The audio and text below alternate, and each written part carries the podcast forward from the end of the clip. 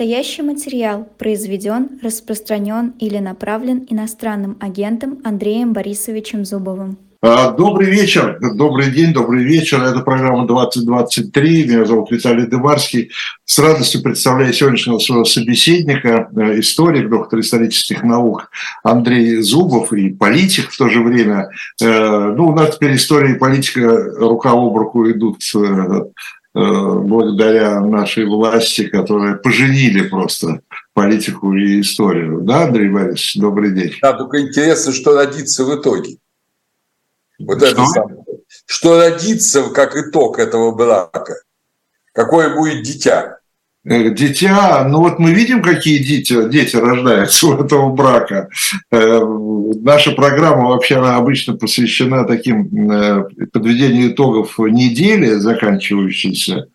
Но сейчас все подводят больше итоги не самой недели, хотя и недели тоже, но все подводят итоги, конечно, вот этого события, которое произошло в прошлый уикенд, а, это так называемый бунт. Я, я хочу с вами об истории поговорить, а приходится говорить о сегодняшнем дне.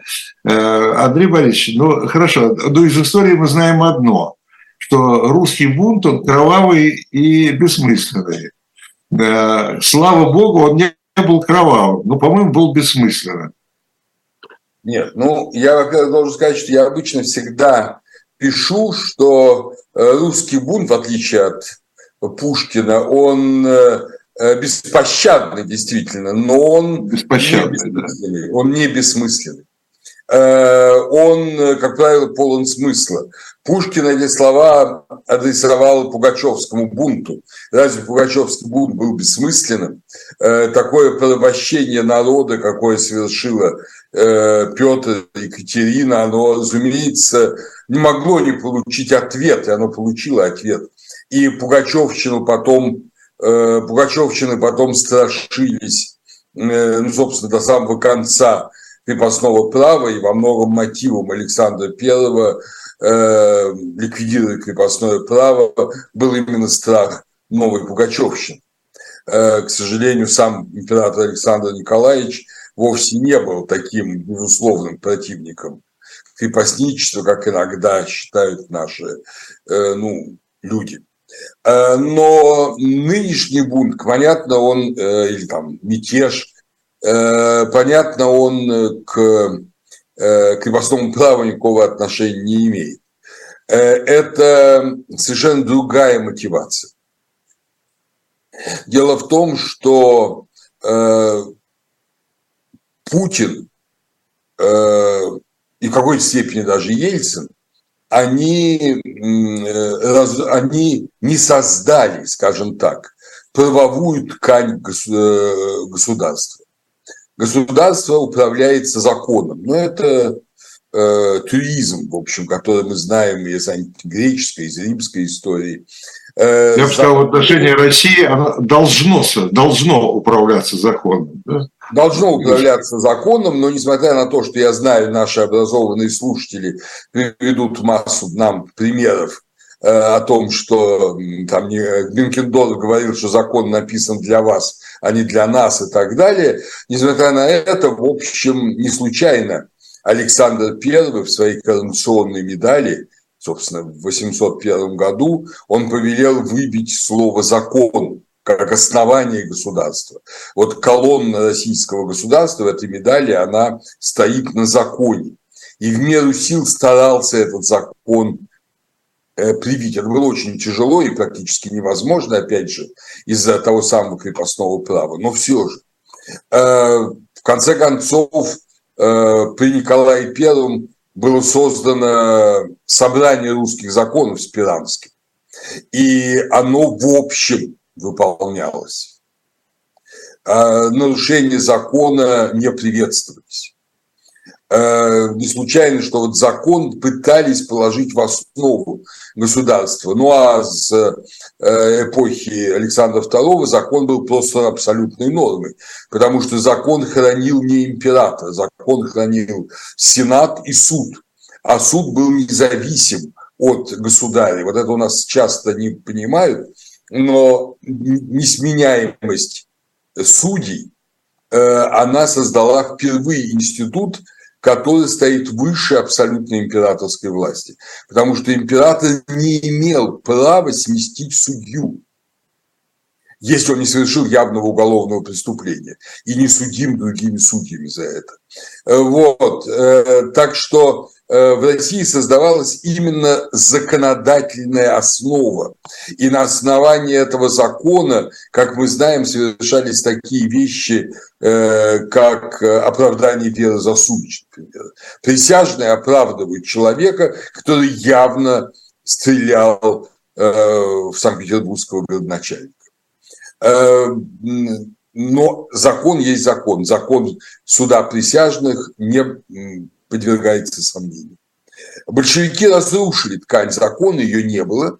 И как раз наши юристы хорошие э, пытались, я сам это помню, вот только что умер Шейнис, один из этих людей, они пытались после конца большевистского режима создать именно закономерное основание нового русского государства. Э, российская конституция, которую можно было за что критиковать, она, тем не менее, безусловно, основана на законе. И вот эти неизменяемые первая и вторая часть Конституции, а, которая говорит о правах граждан, они э, создают эту базу, основу права. Э, к сожалению, сам Ельцин стал разрушать эту основу, а во многом это, как мы с вами уже не раз говорили, было вызвано ошибочными действиями в, в системе собственности, э, э, то есть не было институции прав собственности, потом Ельцин через него, разбогатевшие его друзья э, и друзья его дочерей и зятьев э, пытались э, защитить свое имущество, начался выход за пределы права, это уже было ясно видно на выборах 96 года, ну а передача власти по понятиям э, Путину в 99 году, в декабре, она э, показала, что закона больше нет, права больше нет. И Путин – это дитя бесправия. Понимаете, вот он появился как дитя бесправия. Это мало кто тогда понимал, и какие-то законы еще принимались, но, по сути говоря, ткань, правовая ткань России, так и не сотканная, стала расползаться. А после того, как Путин стал одно за другим нарушать основополагающие принципы, ну, скажем, нельзя больше двух раз быть президентом, нельзя фальсифицировать выборы, э, ткань расползлась совсем. И через эту ткань расползшуюся полезло откровенное бандитство. Собственно говоря, и сам Путин-то недалеко ушел от этих бандитов. Но полезла просто бандитская вольница, вот такая пугачевская вольница. Понимаете? И, как и Пугачев, эти люди могли э, казнить и миловать, воровать и одаривать. И в итоге все произошло, что один из этих совершенно одуревших от всевластия бандитов он решил просто захватить Кремль, пошел на Москву, возможно, сговорившись с какими-то военными, возможно, из-за того, что на Украине все идет совсем не так хорошо, как думал Путин, и тот же Пригожин как думал, и как генералы убеждали Путина. Неважно, это уже другой, другой вопрос, другая тема.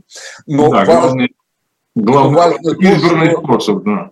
Да, да важно то, что закон, вот это правомерное пространство России, как показал этот мятеж, перестала существовать. Потому что заключительным актом этого мятежа было то, что мятежники были прощены и отпущены. Соответственно, мятеж не является преступлением. Ну а коли так, то перед всеми нами, российскими обывателями, которые не имеют за собой 35 тысяч вооруженных головорезов, в общем-то, стоит очень незавидное будущее. Э, впереди смута. Впереди смута, та самая русская смута, которую пережило наше общество, как вы помните, в начале 17 века, и чудом из нее вышло, которую вновь пережило в начале 20 века, в эпоху революции 17-22 годов, и которая завершилась страшной большевистской диктатурой. И вот эта смута тоже чем-то завершится. Вопрос только чем. В этом смысле э, нам всем и нашим слушателям, дорогой Виталий Наумович, да и нам с вами, хоть мы и историки, надо ясно понимать масштаб случившегося. Э, сам по себе, сам по себе мятеж Пригожина – это открывшаяся бездна. Вот понимаете, мы, все понимали, что идет все не, не очень хорошо в русском королевстве. Но вот этот мятеж и его последствия в виде прощения мятежников показали, что королевства как такового больше нет. Это огромное пространство находится во власти случайных бандитов. Э, Андрей Борисович, ну, смотрите, вы говорите, что э, этот мятеж открыл вот эти вот окно возможностей да, для продолжения, но он и сам ведь явился фактически результатом, результатом беззакония. Ну, я же это и говорю, что этот мятеж не открыл. Я, если наши слушатели внимательно нас слушали, он, я говорю, что он проявил, он он сделал для всех явным то, что мы все чувствовали и раньше, что на самом деле никакого права больше нет, что, простите, за осуществление конституционного права выражения своей политической позиции человека сажают в тюрьму, как Карамурзу там, или Яшина, или объявляют иностранным агентом, как вашего покорного слугу, э, изгоняют из страны фактически. Э, когда э, за там то, что в полицейского бросили э, пустым стаканчиком из-под газированной воды пластмассовым, э, причинили полицейскому невыносимые моральные страдания, и человека отправили в тюрьму, а за то, что э, вольница шла по России, сбивая самолеты и вертолеты, и там губя имущество людей, э, за это никто не наказан.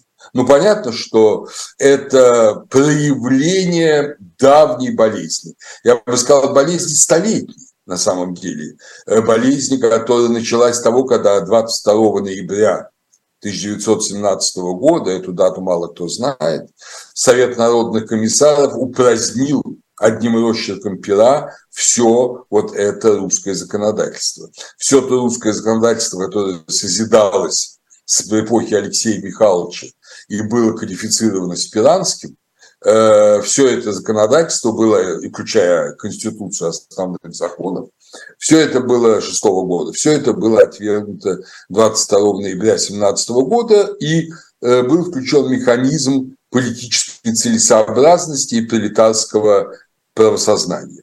Ну вот, собственно говоря... И механизм, и механизм репрессий, да? Да механизм репрессий, поскольку, насколько я помню, первое дело ВЧК уже было, по-моему, в начале, чуть ли не в начале декабря, еще до э, официальной даты создания ВЧК уже э, ну, были ну, первые дела. Сразу. Слушайте, ну практически сразу. Сначала это были э, как бы убийства толпой, ну там, скажем, первый священник которого линчевали и убили, очень, кстати, образованный человек, и культурный отец Иоанн, э, царскосельский священник, был убит э, вот просто разбушевавшимися матросами 30 октября 17 года, то есть сразу после Октябрьского Э, переворота. Э, но за них никому ничего не было, никаких судов не было. Важно то, что преступления совершаются во всех странах. И в Англии, в Америке, во Франции. Но в одних людей за это арестовывают, судят и наказывают, а в других, где нет права, кого-то наказывают без преступления, не за преступление, а кого-то не наказывают за тяжкие преступления. Это и есть э, то, что ученые умно называют аномия, отсутствие номос закона, а мы простые просто называем беззаконие. А, Андрей Борисович, а вот такой вопрос реально исторический, поскольку мы начали э, наш разговор с того, что политика и история сейчас э, идут рука об руку, да, не получается ли так, что вообще вся эта война с одной стороны, э, это война за правильное, какое правильное мы не знаем, но правильное с точки зрения российской власти или одного человека в этой власти, правильное понимание истории, за правильное понимание места России и Украины в этой истории, за правильное понимание того, как должны строиться и строились их взаимоотношения, этих двух крупнейших, безусловно, славянских государств, да, а с другой стороны, если посмотреть на, на Пригожина и компанию, которая значит, устроила этот мятеж, там же, как я понимаю, там под него идейно подложена подложена вот эта концепция русского мира. Да? Судя по тому, какие значит, люди еще там фигурируют да, в, в среди тех, кого там сейчас вроде как то ли допрашивают, то ли спрашивают. Э, и сам Пригожин, собственно говоря, об этом говорил, э, там, выступая за там, другие методы ведения войны, но по сути это все э, было ради вот этого победы русского мира. То есть две ну, в общем-то, надо сказать, благородные, может быть, идеи и русского мира, и э, таких структуры, что ли, да, формата э, взаимоотношений двух славянских государств, а они стали, значит, вот э, как бы причиной э, с одной стороны войны, а с другой стороны вот этого, вот этого, вот этого мятежа, вот этого бунта. Вообще идейная, идейная составляющая вот этих всех событий. Да? Вы понимаете, в чем дело? Есть вещи, которые мы называем идейной составляющей, а есть вещи идеологии. Идеология – это то, во что не верят или на что плюют сами говорящие, но что они используют для того, чтобы дурить мозги другим. А идейная составляющая – то, во что глубоко верят говорящие, за что они готовы отдать, как говорится, свою жизнь. Да. Я думаю, здесь никакой идейной составляющей нет вообще. Это идеология. Да, это чистая идеология, которая предназначена для того, чтобы дурить головы э, всему миру и в первую очередь, естественно, согражданам э, России. На самом деле борьба Путина – это борьба не за какой-то там э, значит, правильное отношение Украины и России, это борьба за власть над как можно большей частью мира насколько удастся ее распространить. Уже не раз мне приходилось говорить, что Украина была не цель предельная, и это понимали и понимают, кстати говоря, и Балтийские государства, и Польша, ну, и Чехия, в которой я сейчас нахожусь, а была, была лишь, было лишь средство для распространения своего влияния, возможности на часть или всю Европу теми или иными способами. Не обязательно прямым завоеванием, а, скажем, тем, что будут приходить к власти правые партии, люди типа Орбана будут утверждаться, как вот Орбан в Венгрии, и все будут опираться на путинские деньги, все будут его марионетками, вплоть до благословенной Франции с Мари Ле Пен э, и э, Германии с альтернативой для Германии и так далее, и так далее, с крайне правыми шведами. Э, все это, вот был такой план, но для этого Путину надо было показать, что он имеет силу, не только деньги. Деньги мало что значит, деньги можно отнять. Бандит у бандита деньги украл а не украл, а отобрал. Э, вот. А что он имеет силу, и деньги он свои защищает, и власть свою утверждает. И вот для этого надо было в три дня покорить Украину. Ну, ничего этого не удалось сделать. Вы помните, что уже после конца путча Пригожин похвалялся, или в начале путча, я даже не помню, что он бы Украину захватил за три дня. Вот его бы войска дошли бы до Киева так же, как они дошли до Москвы за двое суток. Э, вот, а вот эти бездарные генералы, они ничего сделать не могли. Э, но на самом деле, видите, цели одни. И здесь, вот, поэтому не надо думать. И Пригожин, и Путин ни о каком русском мире не думают. О русском мире, дорогой Василий Виталий Наумович, думаем мы с вами. Мы с вами, ведя наши передачи на русском языке э, и рассказывая о русской истории, русской культуре, мы тем самым действительно побуждаем людей во всем мире, которые понимают этот язык, слушать нас, ну и, возможно, даже любить Россию. А эти люди, они ничего подобного и не делают, и не умеют, и не стремятся. Понимаете, они э, пытаются не влюбить в себя женщину, а изнасиловать ее, ну, известно, что это уголовное преступление. И вот эм, я думаю, что если сравнивать с чем-то в истории, у меня, кстати, было много разных мыслей, вот с чем сравнивать мятеж Пригожина, при том, что, конечно, совсем другого нравственного плана люди были вовлечены в события, с которыми я сейчас сравню этот мятеж, э, тем не менее я его ближе всего вижу к э, восстанию или там к заговору 20 июля 1944 года графа фон Штауфенберга. Понимаете, эм, эти люди, офицеры, генералы Вермахта, которым принадлежали, как известно, такие люди, как Роммель, там, скажем, э, крупные маршалы и наиболее известные военачальники, лучшие военачальники Вермахта. Э, вот. А он возник ведь когда? Когда стало ясно для всех, ну, особенно для офицеров на фронте, что война проиграна в чистую. Это был э, июль 1944 года, значит, уже Италия вышла из войны, э, союзники высадились в Нормандии, через три месяца, 30 октября, будет освобожден от Гитлера первый город Германии, Аахен, 30 октября. Э, так что они понимали, что война проиграна, шансов нет. Гитлер, как безумный человек, надеялся на свою счастливую судьбу и надеялся, что что-то еще получится и его там люди типа Геббельса его поддерживали. А, или Геринга. И он продолжал всю свою гнусную политику, и Холокост, и э, войну, э, вот, и преследование инакомыслящих э, вполне до последнего дня практически своей жизни.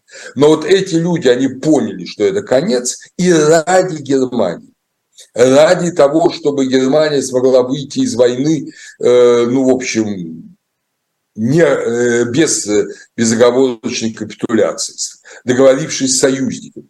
А ради этого они предприняли этот мятеж, который, как известно, закончился ничем. Я думаю, что эти генералы, которые сейчас стоят за Пригожного, совершенно очевидно, что он, ну, опять же, он не дурак, и он не в одиночку делал этот поход на Москву, это совершенно ясно, что у него были договоренности, и ясно видно, как войска его пропускали. Не забудем, что э, в Донецкой, в Ростовской области эм, там же основная наша тыловая военная группировка по войне с Украиной в Ростовской и Воронежской находится. И вот эта крупная военная группировка, она не одним выстрелом не оказала ему сопротивления. Значит, соответственно, были договоренности. Э, и э, вот, э, видимо, решили таким образом сместить сумасшедшего Путина, который фанатично требует войны до победного конца, хотя этого конца нет и быть не может уже. Хотя эти люди не противники войны вообще, они были бы рады завоевать Украину, но ничего не получается, они понимают это, и не получится. Вот. Э, и вывести Россию из войны, начать переговоры с Западом. Э, я замечу, что наши читатели, слушатели, конечно, э, обратили внимание, что эм, не раз, не два и не три и Госдеп, и администрация президента Соединенных Штатов сказали, что они знали о заговоре, что у них были почти исчерпывающие данные о заговоре, они не ожидали, что будет такой конец, они думали, что будет серьезное сопротивление Путина, но, в общем, они все знали. Я не исключаю, что были даже какие-то контакты, как и у Штауфенберга были контакты с англичанами. Э, вот. Но ничего не получилось, понимаете. По каким-то причинам Путин смог убедить, что он лучше у власти, чем э, Пригожин американцев тех же и так далее. Э, вот. Э, или уговорить э, Пригожина, дав ему какие-то очень большие бонусы, не участвовать в этом мятеже дальше. Трудно сказать. Вы знаете, что не только все дела прекращены, но и Пригожину позволено продолжать вербовку и вывести все свои деньги из Петербурга. Ну, то есть это все очень непонятно. Я думаю, что в любом случае, в любом случае это показало одну вещь – слабость путинского режима.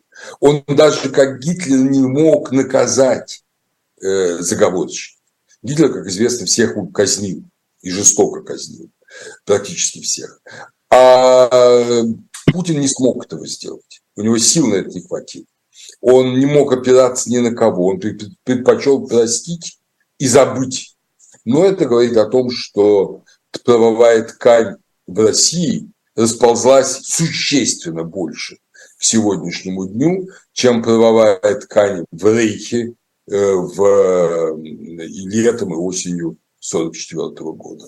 То есть нам надо ожидать очень неприятных Павел Иванович, ну, существуют разные интерпретации, безусловно, куда и зачем шел э, Пригожин. Э, его послушать, если он правду нам скажет. Э, не скажет, не скажет. Но смотрите, да. Не обольщайтесь, даже вам. Понимаете, вам все говорят правду, но он не скажет. Вот. Но ведь такое впечатление, что, он что они не шли против Путина. Они хотели скорее перетянуть Путина на свою сторону, Э, на сторону более такого радикального ведения войны и более жесткого ведения войны.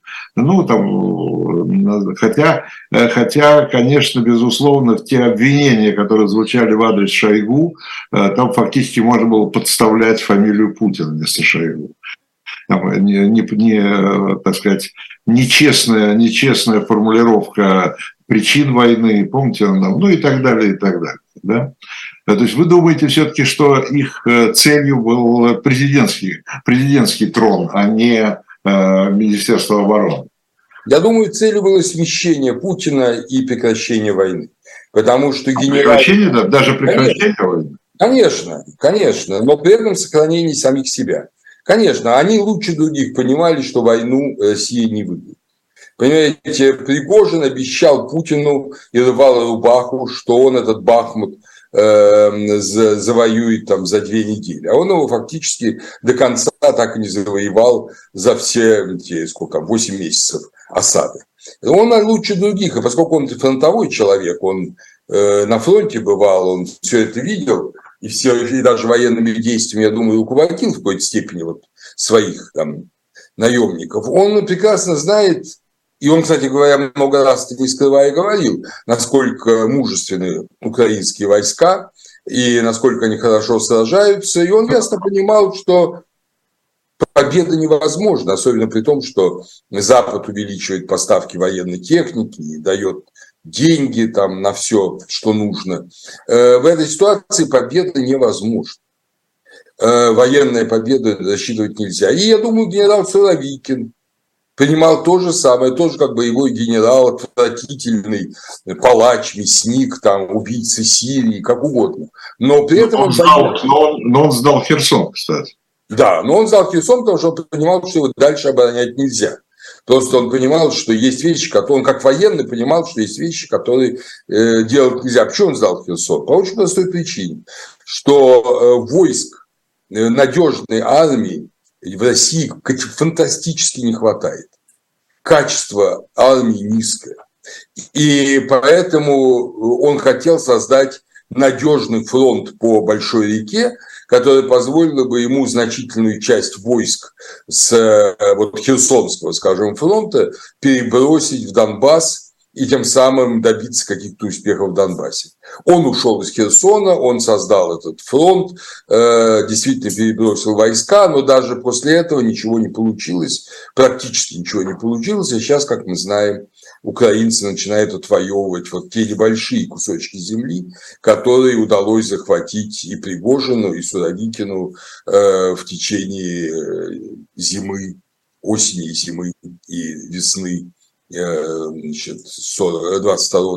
э, годов.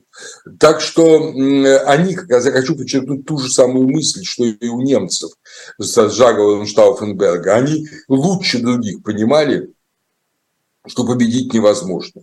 В Германии Гитлер считал, что победить можно. Он все ждал какой-то комбинации, что союзники заругаются, э, что там народы англосаксонского мира устанут воевать и заключать сепаратный мир. Эм, а, значит, простой народ, веря Геббельсовой пропаганде, он вообще ничего не понимал и думал, что все не так плохо, как на самом деле, развесив уши. Э, вот. Э, а вот генералы отлично все понимали немецкий. Они были э, люди, люди дела. И они видели, что войну выиграть невозможно. Ну и точно, понимаете, в июне 1944 года, после высадки в Нормандии, да и даже раньше, после капитуляции немецкой армии на мысе Бон в Тунисе, 150 тысяч капитулировал, больше, чем ну, соизмеримо с тем, сколько всего в этом самом Сталинграде. Вот, э, после этого уже понимали, что ничего не получится. И поэтому переворот. Ну, мы это знаем сейчас практически точно что мечтали совершить переворот и договориться с англоамериканцами, выйти из войны э, вот, э, с какими-то минимальными правами для Германии. А, ну, ничего не получилось, как известно, потому что Гитлер пересилил Штауфенберга. Э, вот, э, собственно, э, примерно то же самое, я думаю, было и в России. Тоже понимали, что победить невозможно. Говорили, конечно, что угодно. Конечно, он сейчас в своей риторике заявлял, что надо воевать иначе, мы бы за три дня победили, но я думаю, что он отлично понимает, что не победили. Может, тогда бы и победили за три дня, но уж точно сейчас не победят. И, э, в общем, надо выходить из войны. Вот я думаю, что общее мнение армейского начальства и этого э, Вагнера было, что надо завершать войну, иначе мы перемолим все остатки нашей армии, перемелим, и э, в итоге все равно ничего не добьемся. А, а Путин против этого. Путин за продолжение войны. И вот, я думаю, в этом была причина. А вот почему он повернул, это открытый вопрос, я не знаю почему он повернул э, в сторону... Вопрос к Лукашенко, видимо. Что, простите? Вопрос к Лукашенко. Ну, трудно даже сказать. Я думаю, что нельзя думать, что Лукашенко его уговорил. У Лукашенко нет главного аргумента, что он такой сильный, что может защитить Пригожина. Он не может защитить Пригожина. Соответственно, Лукашенко – это просто удобная база. Ну, куда еще пойти? Кто его еще пустит к себе, этого Пригожина, если ему нельзя находиться на территории России? Кроме Лукашенко другого же такого нету, такого точки нет. Значит, только Лукашенко. Эм, поэтому я думаю, что просто Лукашенко уговорили пригласить к нему Пригожина, который, в общем, на самом деле совершенно не нужен и даже очень опасен, потому что теперь это для Э, белорусских таких э, тоже э, радикалов, не пробелорусские, а имперские мыслящих радикалов, и они там есть, это центр кристаллизации, и, возможно, Лукашенко как раз сделает свое бытие более опасным, а не менее опасным, пригласив Пригожина. Пригожин же неуправляемый человек как бы показали, что даже Путин его боится, и КГБ прекращает против него всякое дело. Так что, что такое Пригожин, мы еще до конца даже не понимаем. Это правда, да. А, Андрей Борисович, опять же, э, вспоминая эти дни, и не только эти дни, и прежние э, дни, э, народ безмолвствует. Почему безмолвствует? Нет. Смотрите, это... полное такое, полное, я бы сказал, фактически безразличие. Да, такое впечатление, что народ э, не звели до уровня такого болельщика в лучшем случае, который просто наблюдает, да, и э, ну, ему говорят там, что надо болеть за это, он болеет за это. Завтра поменяется кто-то, он начнет болеть за другого. Да?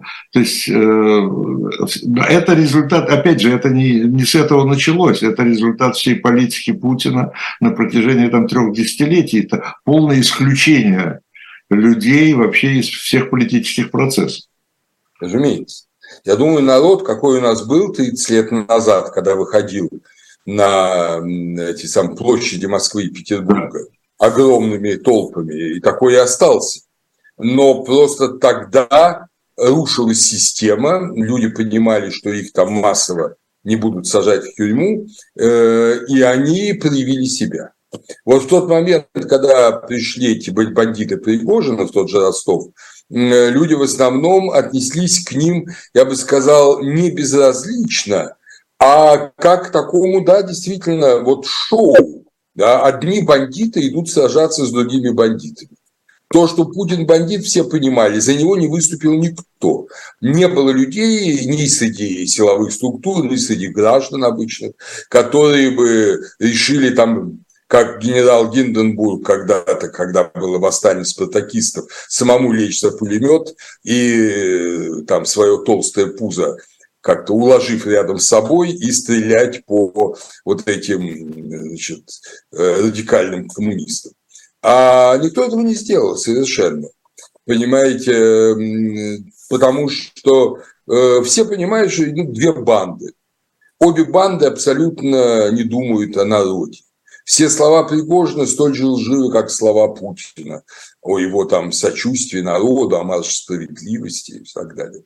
Э, вот. Поэтому люди смотрели это, как сейчас говорят, как на fun, как на шоу, как на хэппенинг.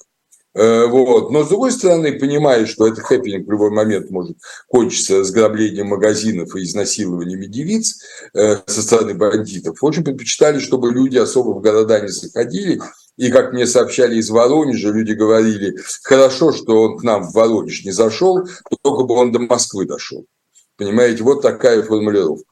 Я не думаю, что народ равнодушен народ действительно устранен от власти, он понимает, что в этой схлестке бандитских кланов ему, во-первых, опасно, а во-вторых, и делать нечего. Но это когда на стрелку одни бандюки вызывают других, понимаете, мирные люди постараются отойти подальше, потому что шальная пуля и с той, и с другой стороны может их убить. Вот я думаю, что примерно то же самое и сейчас. Самый главный в этом плане вывод – это то, что никакой поддержки у Путина нет вообще.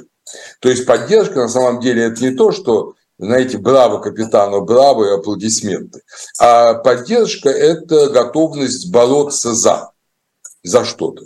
Вот поддержка э, антибольшевистской власти в России была столь сильна, что пять лет шла гражданская война. Люди умирали, отдавали свою жизнь, было ну, не очень много, но и немало. За Россию свободу, как пели корниловцы. А вот э, за Путина никто не хочет отдавать свою жизнь и свое здоровье. И за Пригожина, кстати говоря, тоже. Потому что Пригожинской армии тоже никто не присоединился. Понимаете, это не то, что как Пугачеву там массово крестьяне вливались в армию. Пригожин никто не присоединился. Эм, те же самые люди, какие шли, те и шли дальше. Вот. Так что люди России показали, что им эта власть не нужна.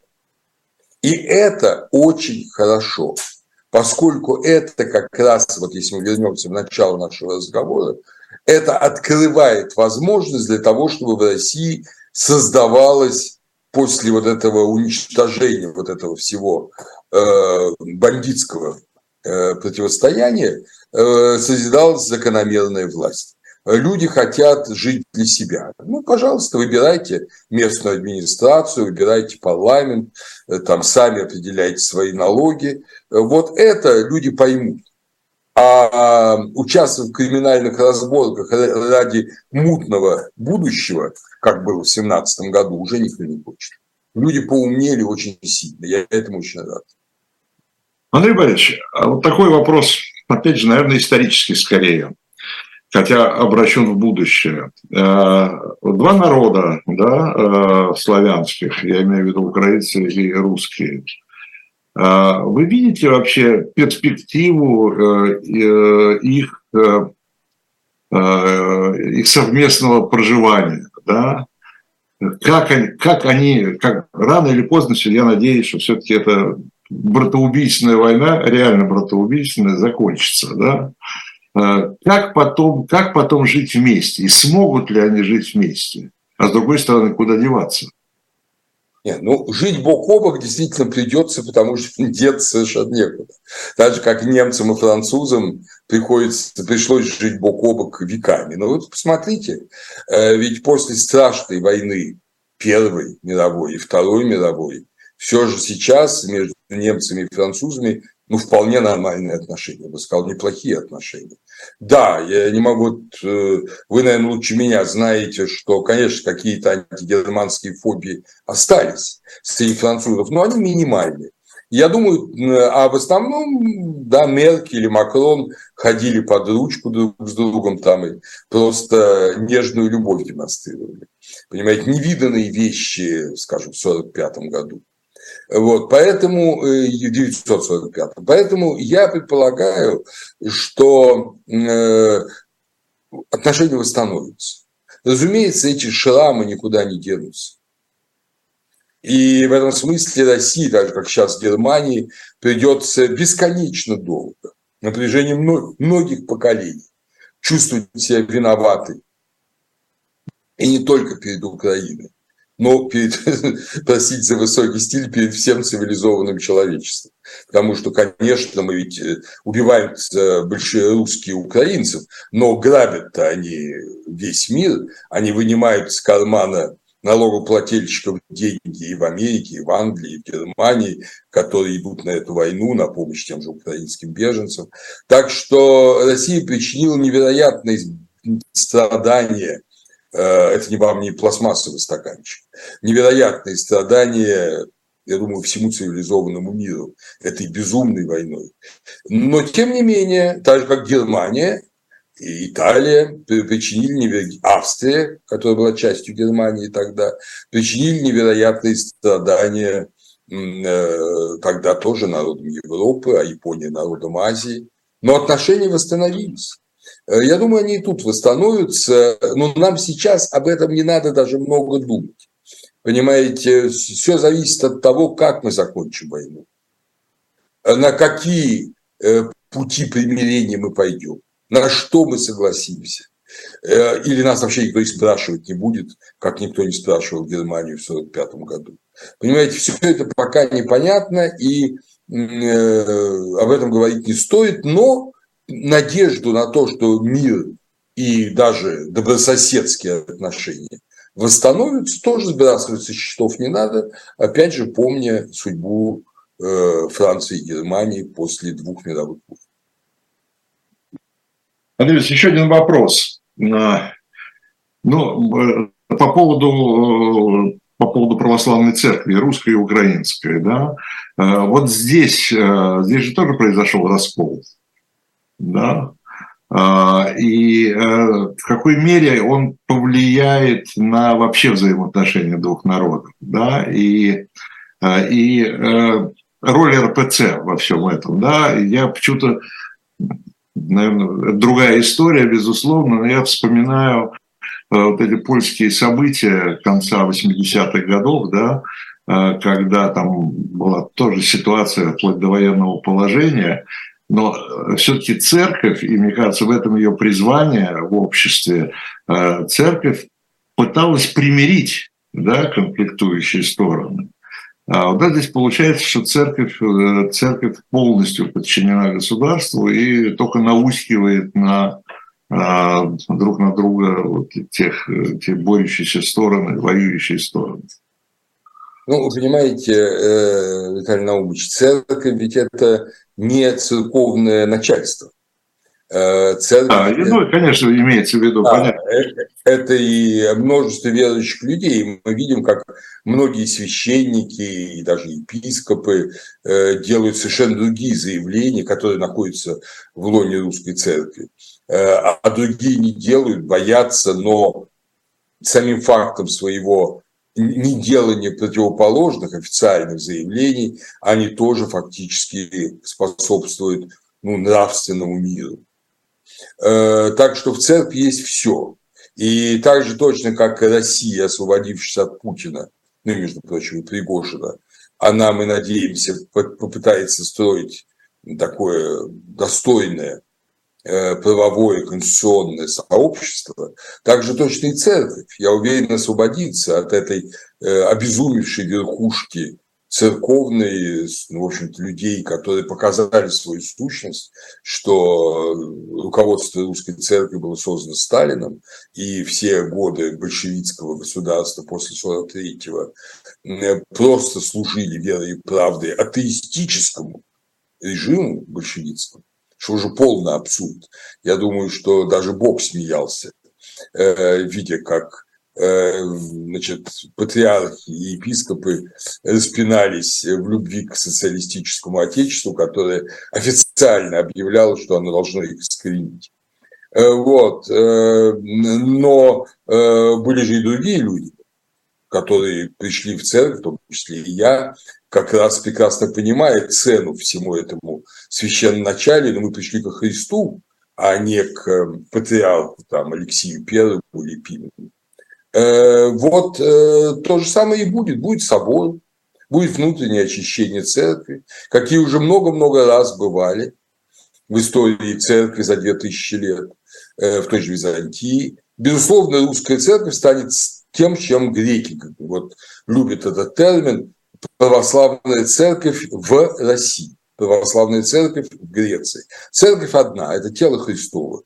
Она, но и у нее есть разные, естественно, государственные эм, образования, в которые входят люди, граждане разных государств, и в каждой стране есть своя администрация. Но это именно администрация, а это никакая не русская православная церковь.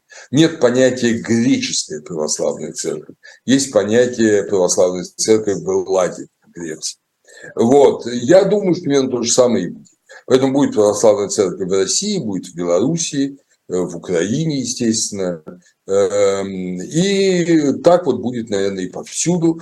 И мне кажется, что когда, ей, когда и если будет исцеление политического русского общества, тогда будет и исцеление э, ну, христианского, православного русского общества тоже. И как и там, так и там есть зерна будущего в настоящем. Если мы сейчас имеем политиков, одни из которых сидят в тюрьме, другие изгнаны за границу, третьи, там, не знаю, мыкаются между штрафом и несением дисклеймера иностранного агента в России. Э, а, э, и это будущее русской политической сцены а отнюдь не Пригожина и Путина. Также точно и в церкви есть священники, вот как тот же Иоанн Коваль, которого только что восстановили Вселенский патриарх в служении, показавшего церковь-то одна. Вот. И есть много-много других, там, митрополит Иннокентий Литовский, который первым объявил о том, что он не соглашается с позицией патриарха, это было еще, если мне изменяет память, в апреле 22 года, что он не соглашается с позицией патриарха по отношению к войне и молится за прекращение этой войны, а и за мир, а не за э, победу русского оружия. Э, и таких людей довольно много. Э, вот это и будущая цель. Вот я бы так сказал. Ну, смотрите, при этом государство как бы вознаграждает церковь, вот последние вот эти решения, да, с иконой, с гробницей Александра Невского, получает, ну, в общем, за те, фактически за те страдания, которые церковь испытывала в годы советской власти, вот сейчас ее в какой-то мере, значит, ей это дело компенсируют. Ну, я думаю, что здесь совсем другой набор причин. Э, что касается гробницы Александра Невского, действительно, ее давно пора было возвратить э, в храм, где находятся мощи э, князя Александра. Что касается иконы, то это позор церкви. Конечно, ее надо было оставить в музее. И то, что церковь ее захапала и, скорее всего, погубит, или существенно ухудшит ее состояние, этого хрупкого, в общем, артефакта, эм, это позор патриарха Кирилла и его признак, которые к этому призывают. Но в любом случае это, как вы понимаете, нематериальные вещи – Э, я думаю, материально тоже. Церковь, патриарх и его окружение получает от государства много, и в какой-то момент мы услышим от Путина, если вообще мы от него еще что-то услышим, такое же признание, как в отношении Вагнера. Вот мы давали церкви там 86 миллиардов рублей, Вот, да, а она вот тоже взяла и сказала, что я нелегитимный правитель. Ну, например, бухгалтер, бухгалтерское отношение. Да, да, да, да, да. Мы платили, а вы не, самое, не, не, не сработали, как мы вам заказывали.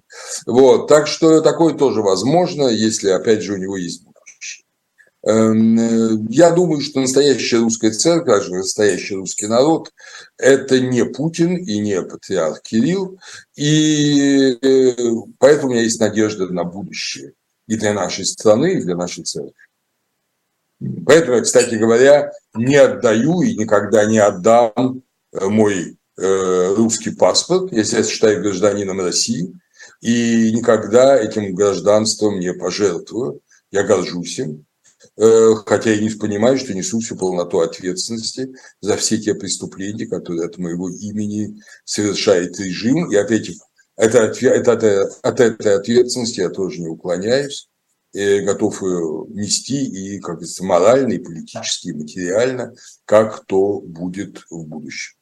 Да, то есть э, вы считаете, вы, поскольку вы находитесь в Европе, вы видите, да, э, так сказать, какое отношение, кстати говоря, вы в Чехии же, да? Да. да. Здесь вот недавно же президент Чехии сделал такое довольно громкое заявление, э, которое, ну, многими было воспринято так, что ну, к русским надо особо подозрительно относиться. Вот они, получается, они все такие, да? То есть вы готовы, как гражданин России, как обладатель этого паспорта, в какой-то мере нести ответственность за то, Э, что, что делает э, руководство страны. Ну, вы знаете, ну, во-первых, что касается президента Павела, он сам потом, и он, и сам, и через пресс-секретаря потом... Он объяснял, исправился. Да, Поняли, да. Ну, оставим эту тему, как говорится. Правильно, да, правильно, неправильно, это другой разговор. Эм, я думаю, что те страдания, которые мне приносит э, русский паспорт в России, в России, в Чехии, эм, то есть, может кто-то ко мне, честно говоря, не испытывал ни разу к себе плохого отношения, наоборот, скорее очень хорошее отношение. Вот, э, но как бы там ни было, как бы то ни было, если я и испытаю какое-то вот унижение, потому что я русский, я думаю, что это ни, ни, никак нельзя сравнить с той трагедией, которую переживает сейчас украинский народ в связи с русской агрессией. Вот буквально сегодня я прочел, что, по-моему, в 76% украинских семей, если я, может, я ошибся в цифре, но э, неважно, э, порядок этот. То есть в трех четвертях э, украинских семей кто-то из близких погиб или был изувечен на этой войне. На этой войне. Вот, да, вот это трагедия. Понимаете, а то, что там мне откажут, не знаю, там в каком-то э, месте, там, скажем, или в какой-то публикации, или кто-то мне в спину скажет, это русская гадина, это несравнимые вещи с этим. Я готов это нести, я это заслужил. Ну да, с одной стороны это так, и у меня тоже, знаете, как что называется, язык не поворачивается э, критиковать э, Украину, что ни власть, ни общество, мы просто на это, я думаю, морального права не имеем.